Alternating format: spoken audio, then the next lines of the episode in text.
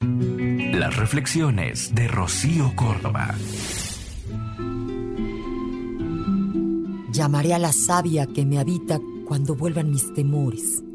Cuando me encuentre en una encrucijada necesite paciencia y aprender a ver con perspectiva.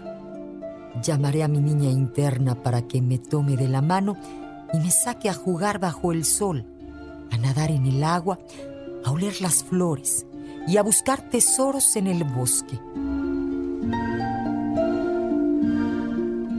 Llamaré a la madre que en mí late para que me abrigue el alma cuando tenga frío y no sepa cuidarme. Llamaré a la joven que llevo dentro para que me llene de risas, de fuego y pasión por la vida. Me llamaré y acudiré a la llamada.